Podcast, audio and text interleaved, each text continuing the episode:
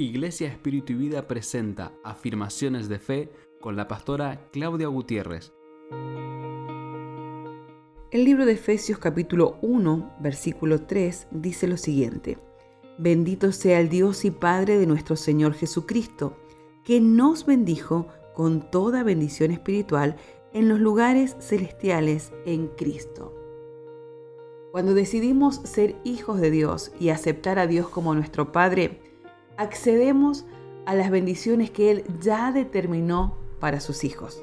Aquí el apóstol Pablo dice, bendito sea el Dios y Padre de nuestro Señor Jesucristo que nos bendijo.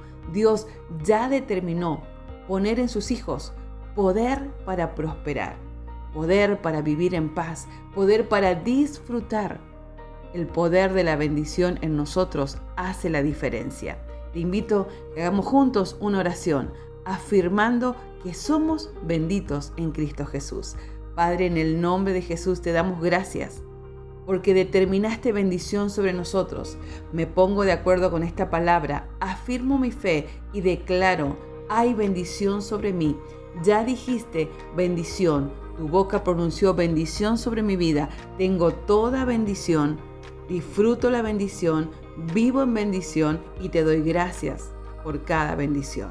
En el nombre de Jesús, amén y amén.